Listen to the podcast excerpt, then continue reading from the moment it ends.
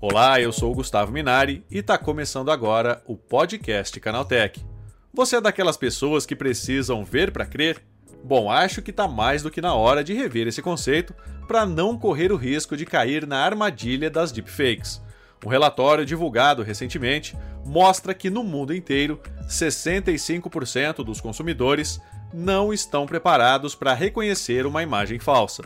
Para falar sobre esse assunto, cada vez mais importante atualmente, eu recebo hoje aqui no podcast Canaltech o Felipe Bento, CEO da BR24. Então vem comigo que o programa que traz tudo o que você precisa saber sobre o universo da tecnologia está começando agora.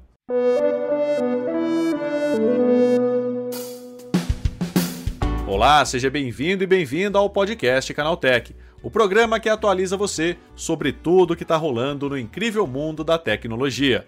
Não se esqueça de seguir a gente no seu aplicativo preferido para receber sempre os episódios novos em primeiríssima mão. E é claro, aproveita para deixar uma avaliação para a gente por lá.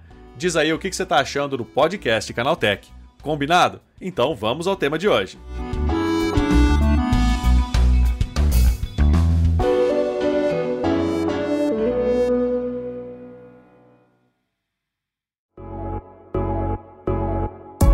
Com a popularização das inteligências artificiais, mais pessoas passaram a ter acesso a múltiplas técnicas de edição, colaborando para a disseminação de notícias fraudulentas. O resultado são conteúdos sintéticos, mas muito bem feitos, capazes de enganar olhos destreinados que ainda não se acostumaram a enxergar detalhes importantes em imagens falsificadas, mais conhecidas como deepfakes. É sobre isso que eu converso agora com o Felipe Bento, CEO da BR24. Felipe, as deepfakes se tornaram um problema mundial? Já se tornaram. Né? Hoje a gente já vê problemas em, na política, em eleições, em fraudes, né? Mas como a tecnologia está avançando muito rápido, em breve vamos ter aí é, muito mais disseminação né, dessas deepfakes. Agora, Felipe, por que que para o usuário comum é tão difícil identificar uma imagem falsa na internet? Primeiro porque a gente está sempre muito correndo, né, com tudo, a gente não presta atenção aos detalhes, né? Hoje, com as, deep, as deepfakes, ainda a gente consegue detectar a olho nu, vamos dizer, sem o uso da tecnologia, por exemplo, é, imagens das mãos ainda são muito imperfeitas, quando a gente fala de vídeo, de sincronização é, do, do movimento dos olhos, do corpo, delay na fala, na boca, Uh, porém, também, de novo, né, com a, o avanço da tecnologia, vai ser cada vez mais difícil identificar isso. Hoje ainda dá, mas tem que prestar atenção, né? Bom, Felipe, e com relação agora ao alvo né, desses bandidos aí que utilizam de tecnologia para aplicar golpe, para conseguir informação confidencial, celebridades e políticos ainda são os principais alvos? Sim, porque as deepfakes elas precisam de, de dados, informações, ou seja, fotos, vídeos. Quanto mais é, a, a, voz né, tiver disponível é, na internet, pessoas públicas, né, celebridades e políticos, mais as máquinas podem aprender os padrões e replicar os comportamentos. Então essas pessoas realmente estão expostas, né, a chantagens. A imagem deles vale muito, né, um patrimônio grande deles e imagina alguém acreditar, até você mentir, acabou com a reputação de uma pessoa e o, vamos dizer assim, o, a, a, lesão que vai causar ali, o prejuízo que vai causar é muito grande, né? Quando a gente está falando desses grupos aí. E Felipe, com relação agora às empresas, né? A gente fala muito da, de pessoas comuns caindo nesses golpes. Agora isso também se tornou um problema para as marcas, né? Com certeza.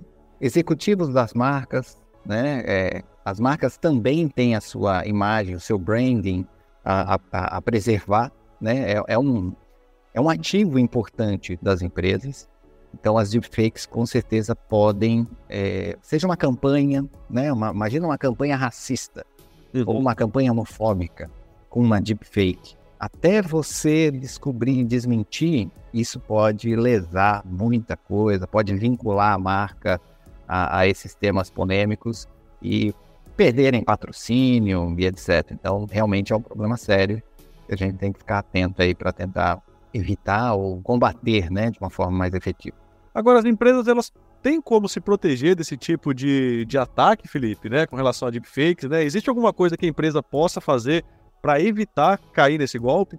É muito difícil evitar, porque, como eu disse, né, os dados estão disponíveis, não tem como a gente ficar dentro da caverna e não se expor, não fazer, enfim, campanhas, etc. Porém, o, as empresas elas podem, obviamente, terem um canal direto com seus consumidores e cada vez mais desenvolver a confiança desses consumidores e elas serem a porta-voz do comunicado do que é verdade, do que elas defendem. Então, seja nos seus sites, nas suas redes sociais.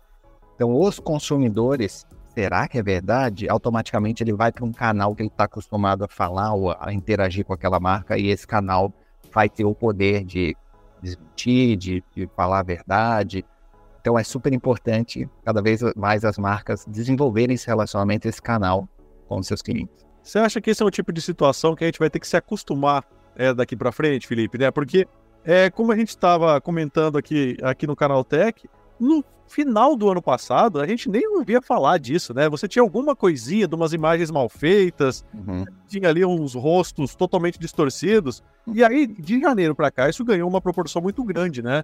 Então você acha que é uma coisa que daqui para frente a gente vai ter que saber lidar? É cada vez mais, né? Porque agora qual que é a diferença de antes de dezembro ou janeiro, né? É, não estava na mão das pessoas comuns. Existem profissionais que fazem isso, mas hoje a tecnologia ela está muito acessível. Sim. Como a tecnologia, o desenvolvimento dela é exponencial, as máquinas vão melhorar muito rapidamente.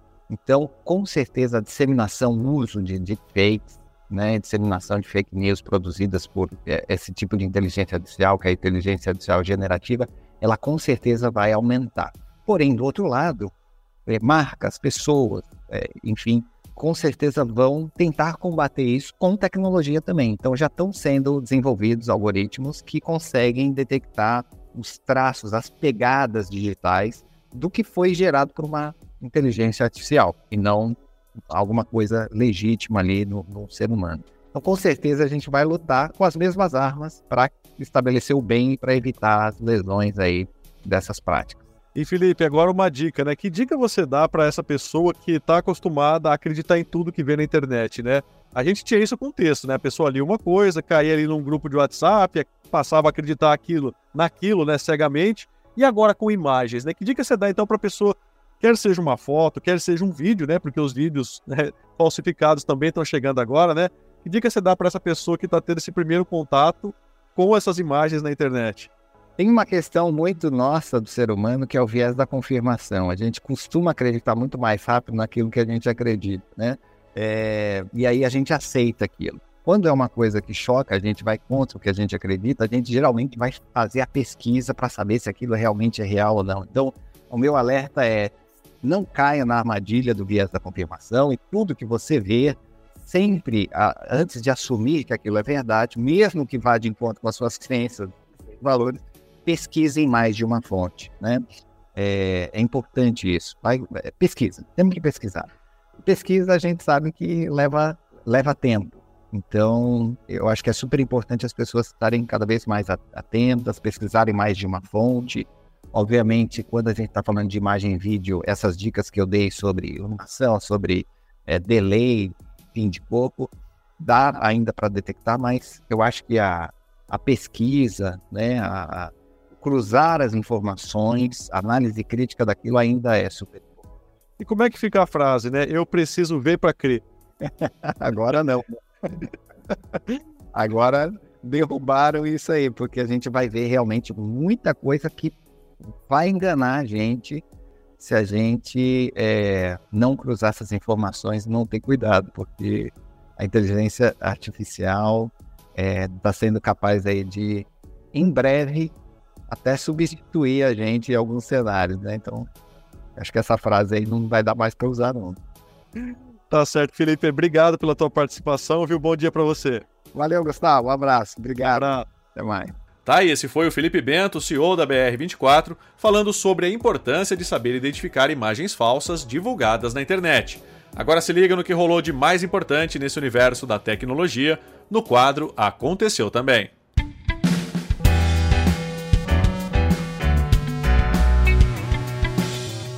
Chegou a hora de ficar antenado nos principais assuntos do dia para quem curte inovação e tecnologia. Os Estados Unidos autorizaram o início das vendas de carne cultivada em laboratório.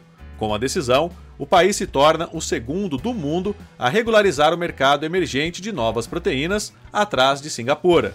Por enquanto, os estabelecimentos poderão vender apenas carne de frango criada em bioreatores. Com isso, duas empresas da Califórnia, a Upside Foods e a Good Meat, já podem iniciar as vendas desse novo tipo de frango por lá. É importante destacar que essa não é uma opção vegana, já que leva células de animais em sua composição, mas não envolve a criação em cativeiro e nem o sofrimento animal.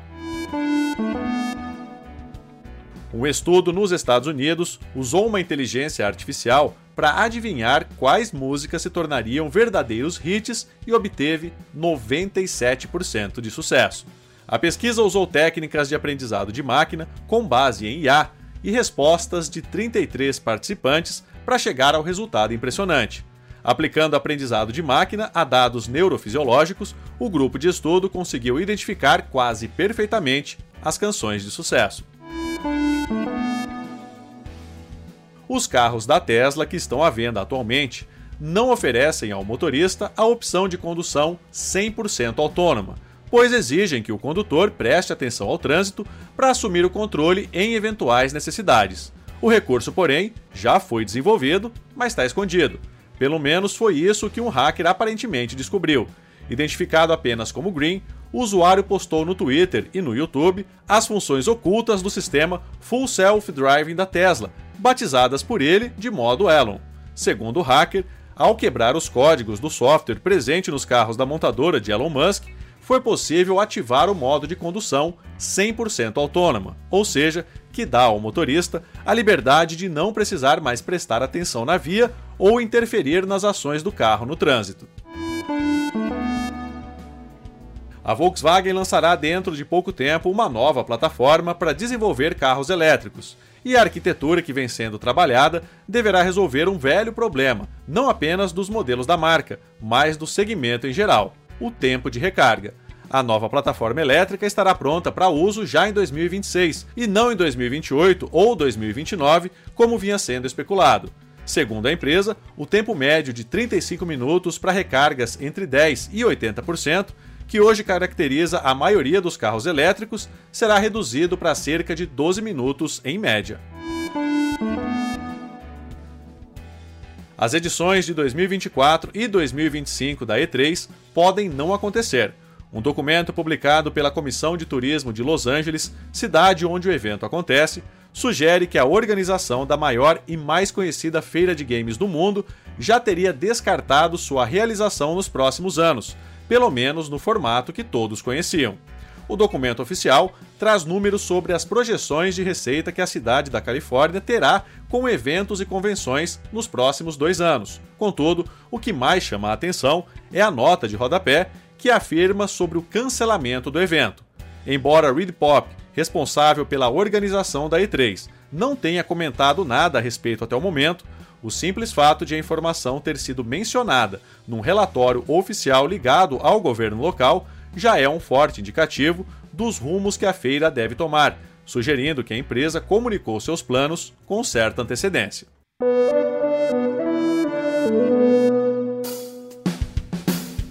Tá aí, com essas notícias, o nosso podcast Canaltech de hoje vai chegando ao fim. Lembre-se de seguir a gente e deixar uma avaliação no seu aplicativo de podcast preferido. É sempre bom lembrar que os dias de publicação do programa são de terça a sábado, com um episódio novo às 7 da manhã para acompanhar o seu café. Lembrando que aos domingos tem também o Vale Play, o podcast de entretenimento do Canal Tech. Esse episódio foi roteirizado e apresentado por mim, Gustavo Minari, e a edição foi do Samuel Oliveira. O programa também contou com reportagens de Fidel Forato, Paulo Amaral, Fabrício Calisto e Durval Ramos. A revisão de áudio é da dupla Gabriel Rime e Samuel Oliveira com trilha sonora de Guilherme Zomer, e a capa desse programa foi feita pelo Eric Teixeira. Agora o nosso podcast vai ficando por aqui. A gente volta na próxima terça-feira com mais notícias do universo da tecnologia para você começar bem o seu dia. Bom fim de semana. Tchau, tchau.